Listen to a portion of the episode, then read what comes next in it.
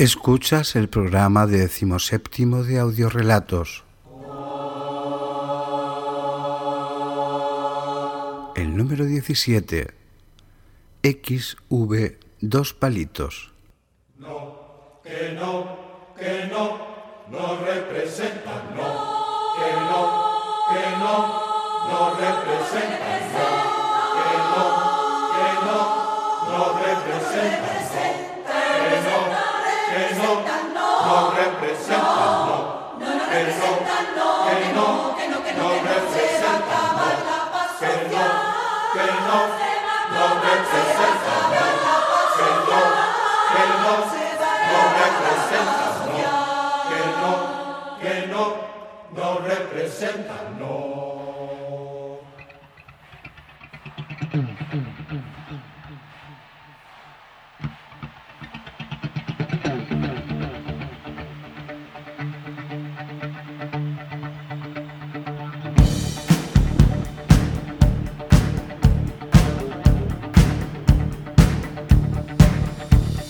Era en la Nicaragua del sanguinario dictador Somoza, cuando las mujeres tenían a escondidas que acudir a curanderas, matronas del oficio del aborto, que en sucias estancias con materiales tétricos y sucios las abrían de piernas para buscar aquel resquicio de pecado.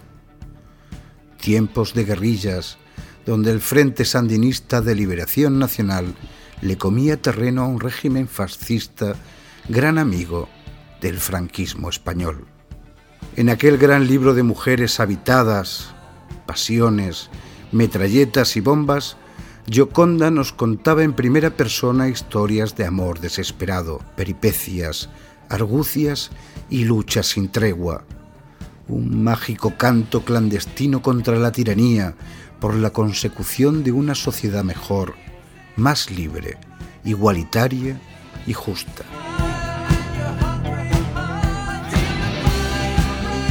Ahora, años después, en la pseudodemocracia española, el gobierno del PP y sus mercachifles y horrendas damas de honor, junto al resto de la calaña antiabortista, se atreven a reprimir violentamente a quienes defienden heroicamente un aborto libre y gratuito, donde cualquier mujer pueda decidir sobre su cuerpo sin que ningún mea pilas tenga que meterse por medio de cada meditada decisión.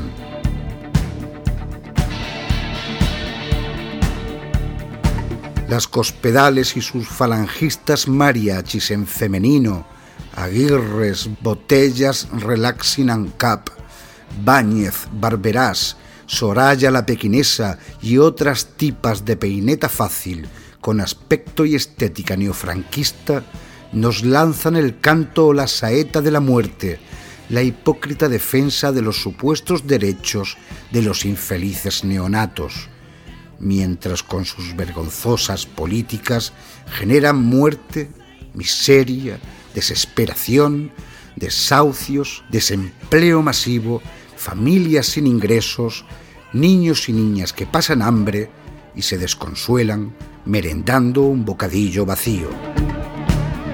Estas pendejas de la orquesta fúnebre de la donación claman en contra del aborto y por la defensa exclusiva de sus mujeres las que votan por la ultraderecha, esa mayoría silenciosa que dice su bastardo líder, las que callan y son sumisas y se dejan hacer de todo por sus enfermos maridos después de comulgar.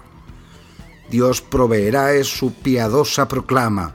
Los curas, la putrefacta Iglesia Católica les marcan el camino y Rouco les bendice sus podridos rosarios que tratan de meter a la fuerza en los ovarios de millones de mujeres libres que quieren ser felices y no aguantar la inquisitoria cantinela de las bocas sucias del fascismo.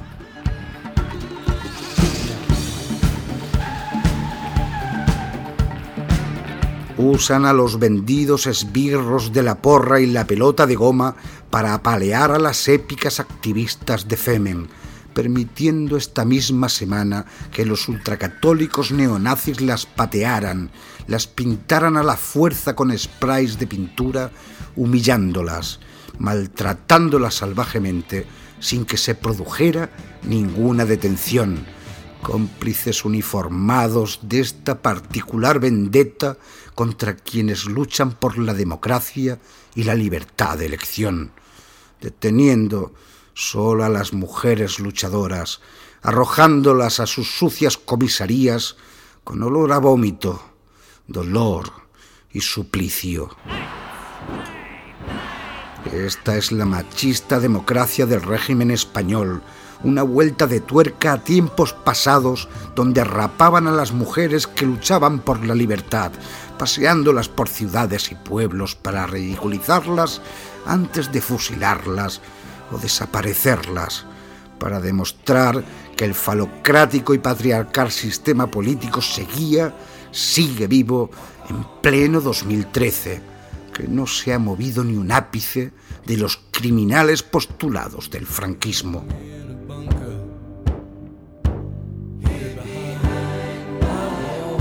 La España más ultrarreaccionaria se oculta tras un tupido velo de basura, mientras se habla de libertades, constituciones y derechos, entre un fétido olor a pederastía, robos de niños y niñas, abusos sexuales, violaciones, machismo, reformas de leyes y ataques directos al corazón de quienes verdaderamente deben decidir sobre sus cuerpos sin que ninguna constreñida bofia de misa diaria venga a inmiscuirse en lo que decidan hacer libremente con sus vidas.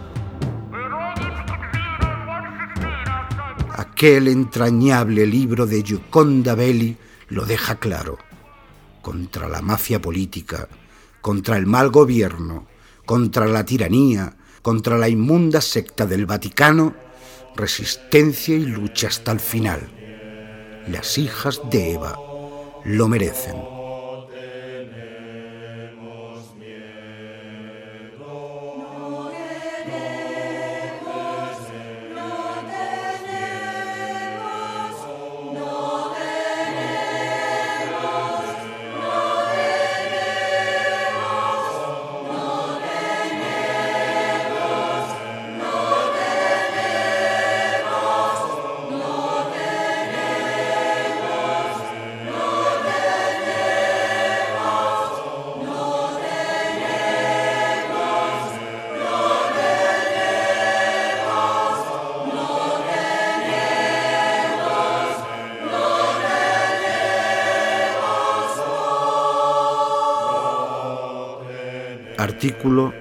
Y aquel libro de Gioconda Belli, homenaje a las activistas de Femen, a las mujeres que luchan, publicado el 19 de noviembre de 2013 en viajando entre la tormenta.blogspot.com.es, un blog de Francisco González Tejera. Y debajo del crucifijo aullaremos.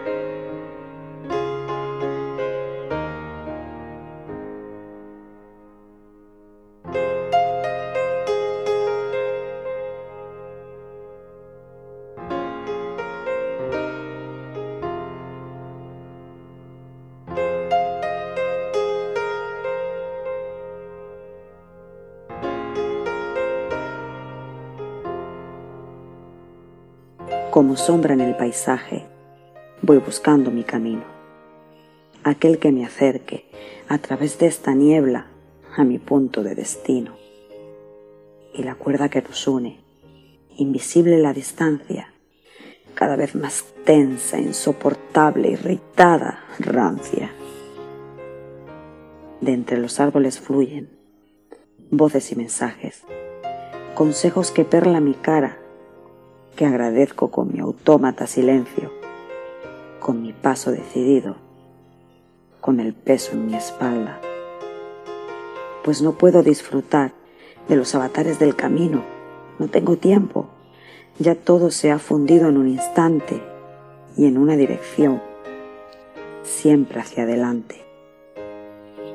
Solo sé que tengo que llegar a mi destino, con un dólar en el bolsillo y una brújula con cuerda para un latido.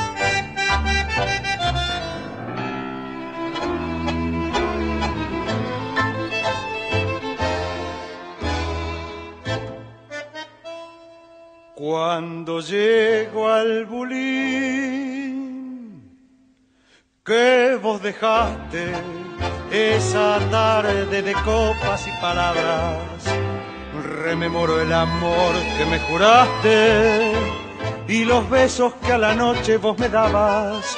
En las horas de escabio y amargura me pregunto si fue cierto tu cariño y aunque busco en el embrague no hay ninguna que como vos me quiera como un niño. ¿Por qué te fuiste, mamá, con ese gil antipático? ¿Por qué te fuiste, mamita, dejándome en mi dolor? ¿Por qué te fuiste, mamá, con ese señor mayor? ¿Por qué te fuiste, viejita? ¿Qué tiene él que yo no? Querida vieja, decí por Dios que me has dado que tengo el corazón hecho pedazos. De chiquilín te miraba de afuera Viejita, qué noche llena de hastío eh, y de frío. Punto aparte. No, no, aparte, aparte.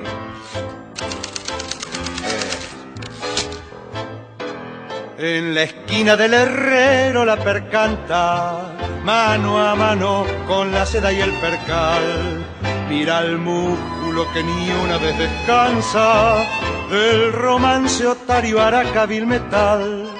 Metejón, taimado, taita guapo, cafetines, suburbios, arrabales, conventillo, Pompeya, esquina y tango, ilusión de gigolos, sentimental. Les, ¿por qué te fuiste, mamá? Poca ropa me lavabas ¿Por qué te fuiste, mamita? Raras veces te pegaba. ¿Por qué te fuiste, viejita? Porque ya no está mamá. Como madre hay una sola, amurado me largas si no me pasa majita.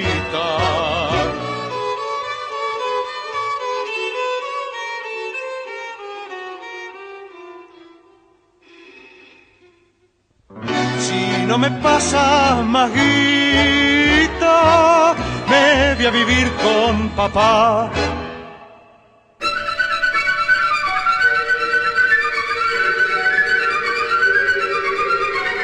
Una familia feliz está en la mesa para cenar cuando el hijo hace una pregunta. Papá, papá, ¿cuántos pechos de mujer existen? El padre algo sorprendido, responde.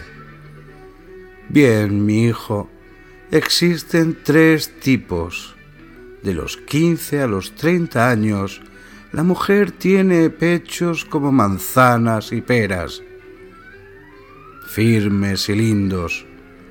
Da placer verlos. De los 30 a los 50 son como mangos, todavía bellos, aunque un poco caídos. A los 60 son como cebollas. El hijo dice, ¿cebollas? El padre responde, sí, cuando los miras te dan ganas de llorar. Esta explicación lleva a la hija a decirle a su madre, Mami, mami, ¿cuántos tipos de penes existen? La madre queda un poco sorprendida, pero mirando al marido, responde, Bueno, hija, un hombre pasa por tres fases distintas. De los 15 a los 30 años, el pene es como un tronco de roble, respetable y firme. De los 30 a los 50, el pene es como un tronco de sauce, llorón, flexible, pero confiable. Después de los 60 años, el pene queda como un árbol de Navidad.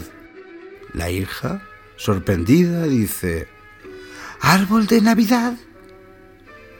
Y la madre le responde, eso mismo, muerto de raíz a la punta. Y las bolas cuelgan como decoración.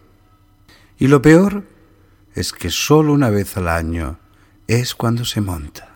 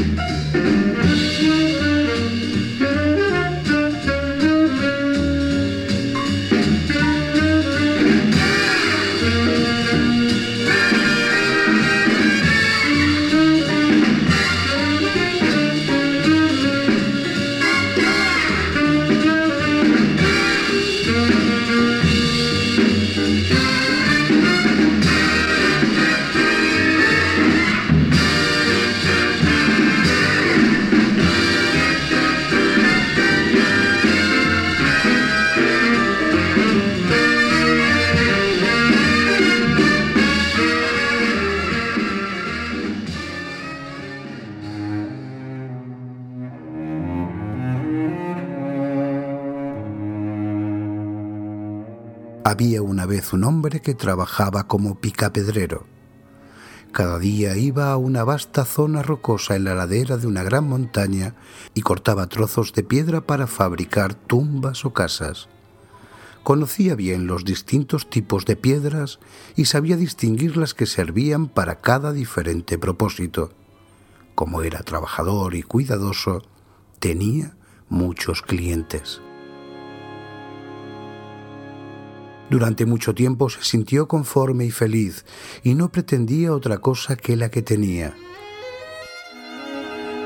En la montaña vivía un espíritu que de tanto en tanto se les aparecía a los hombres y de diversas maneras los ayudaba a enriquecerse y prosperar. El picapedrero nunca lo había visto y cuando alguien le hablaba del espíritu sacudía la cabeza con aire de incredulidad. No obstante, llegaría un momento en que cambiaría de opinión. Cierto día un hombre rico le encargó una piedra. Cuando fue a entregarla a la casa de ese hombre, vio allí todo tipo de objetos bellos. Vio cosas que jamás había soñado que existieran, y desde ese momento su tarea cotidiana comenzó a transformarse en una pesada carga. Un día, mientras picaba la dura piedra de la montaña, pensó, Oh, si tan solo fuera un hombre rico y pudiera dormir en una cama acolchada con sábanas de seda, qué feliz sería. Al instante escuchó una voz que le decía, Tu deseo ha sido escuchado, un hombre rico serás. Miró a su alrededor, pero no había nadie, así que pensó que había sido una fantasía y recogió sus herramientas para regresar a casa, ya que no se sentía inclinado a seguir trabajando ese día. Pero al acercarse a su casa se detuvo asombrado, porque en lugar de la humilde cabaña de madera donde solía pasar sus solitarios días, se erguía un bello palacio amueblado espléndidamente. Lo más espléndido era la cama, muy parecida a aquella que había envidiado. Se sintió pleno de alegría. Sin embargo, al cabo de un tiempo se acostumbró a la nueva vida y olvidó por completo su antigua condición. Había comenzado el verano y cada día el sol ardía con mayor potencia. Una mañana el calor era tan agobiante que casi no se podía respirar. El hombre estaba muy aburrido porque nunca había aprendido a entretenerse. Se sentó junto a la ventana para ver qué sucedía en la calle y vio pasar un carruaje conducido por hombres en uniforme azul y dorado. En el carruaje iba un príncipe y un siervo sostenía sobre su cabeza una sombrilla dorada que lo protegía de los rayos del sol. Oh, si yo fuera un príncipe, pensó el picapedrero mientras el carruaje desaparecía en la distancia. Oh, si tan solo fuera un príncipe y pudiera andar en un carruaje protegido de los rayos del sol por una sombrilla dorada. Mm, ¡Qué feliz sería! Y el espíritu de la montaña respondió, Tu deseo ha sido escuchado, príncipe serás.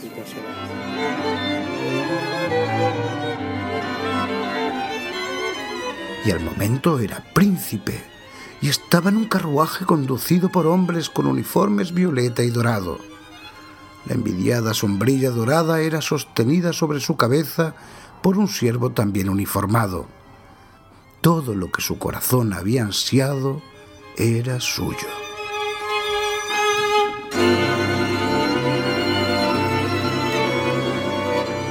Sin embargo, no fue suficiente. Un día vio que el agua que volcaba sobre el pasto se evaporaba al instante bajo los ardientes rayos del sol, y que a pesar de la sombrilla dorada, su rostro se tostaba cada día más. Entonces gritó enojado, El sol es más poderoso que yo. Si tan solo yo fuera el sol y el espíritu de la montaña respondió, Tu deseo ha sido escuchado, sol serás.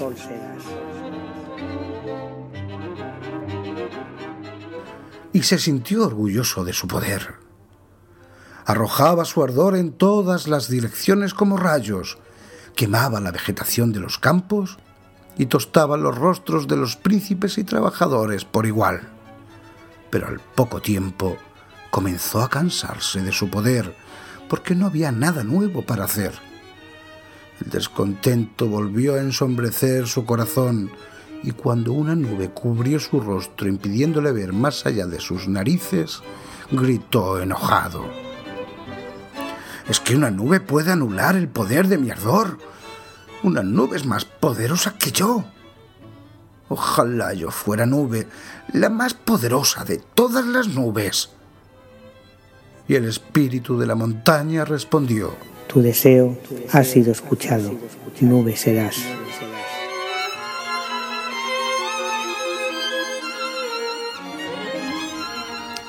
Y nube fue, entre el sol y la tierra.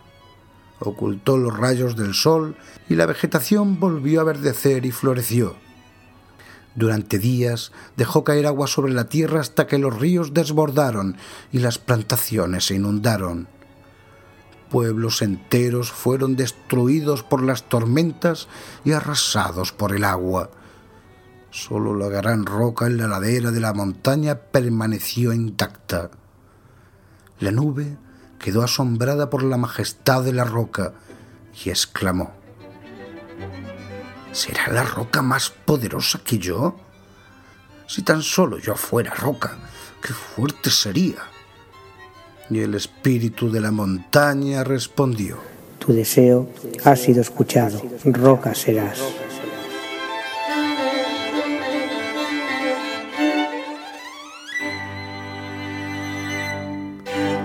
Y roca fue, y se enorgulleció de su poder.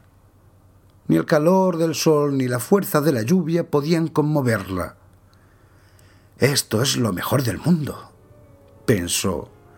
Pero un día oyó un ruido extraño y cuando se asomó para ver de dónde provenía, vio a sus pies a un picapedrero empuñando afiladas herramientas. Un temblor recorrió todo su cuerpo y un gran bloque se desprendió de él y cayó al suelo. Entonces gritó enardecido, ¿Una despreciable criatura de la tierra es más poderosa que una roca? Oh, si tan solo yo fuera un hombre.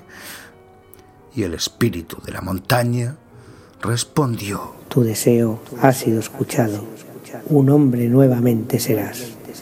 Y un hombre fue, un picapedrero, y con el sudor de su frente nuevamente realizó las tareas cotidianas.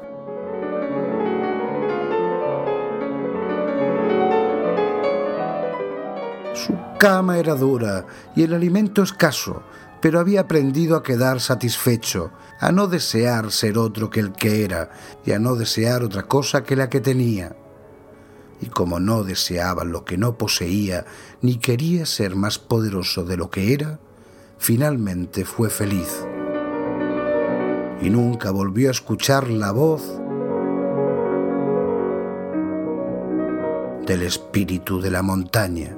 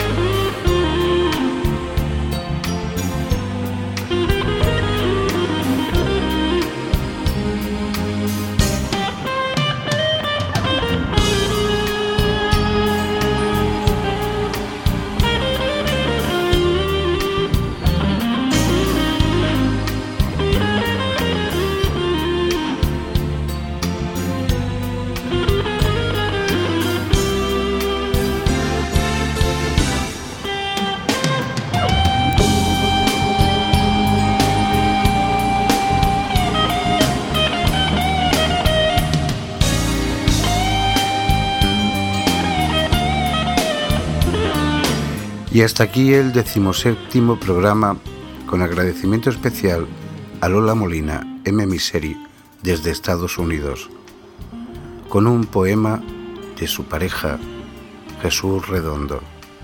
Muchas gracias Lola. Y guarda ese sofá. Pronto, más de uno y más de dos, seguiremos tus pasos y nos marcharemos de este maldito país.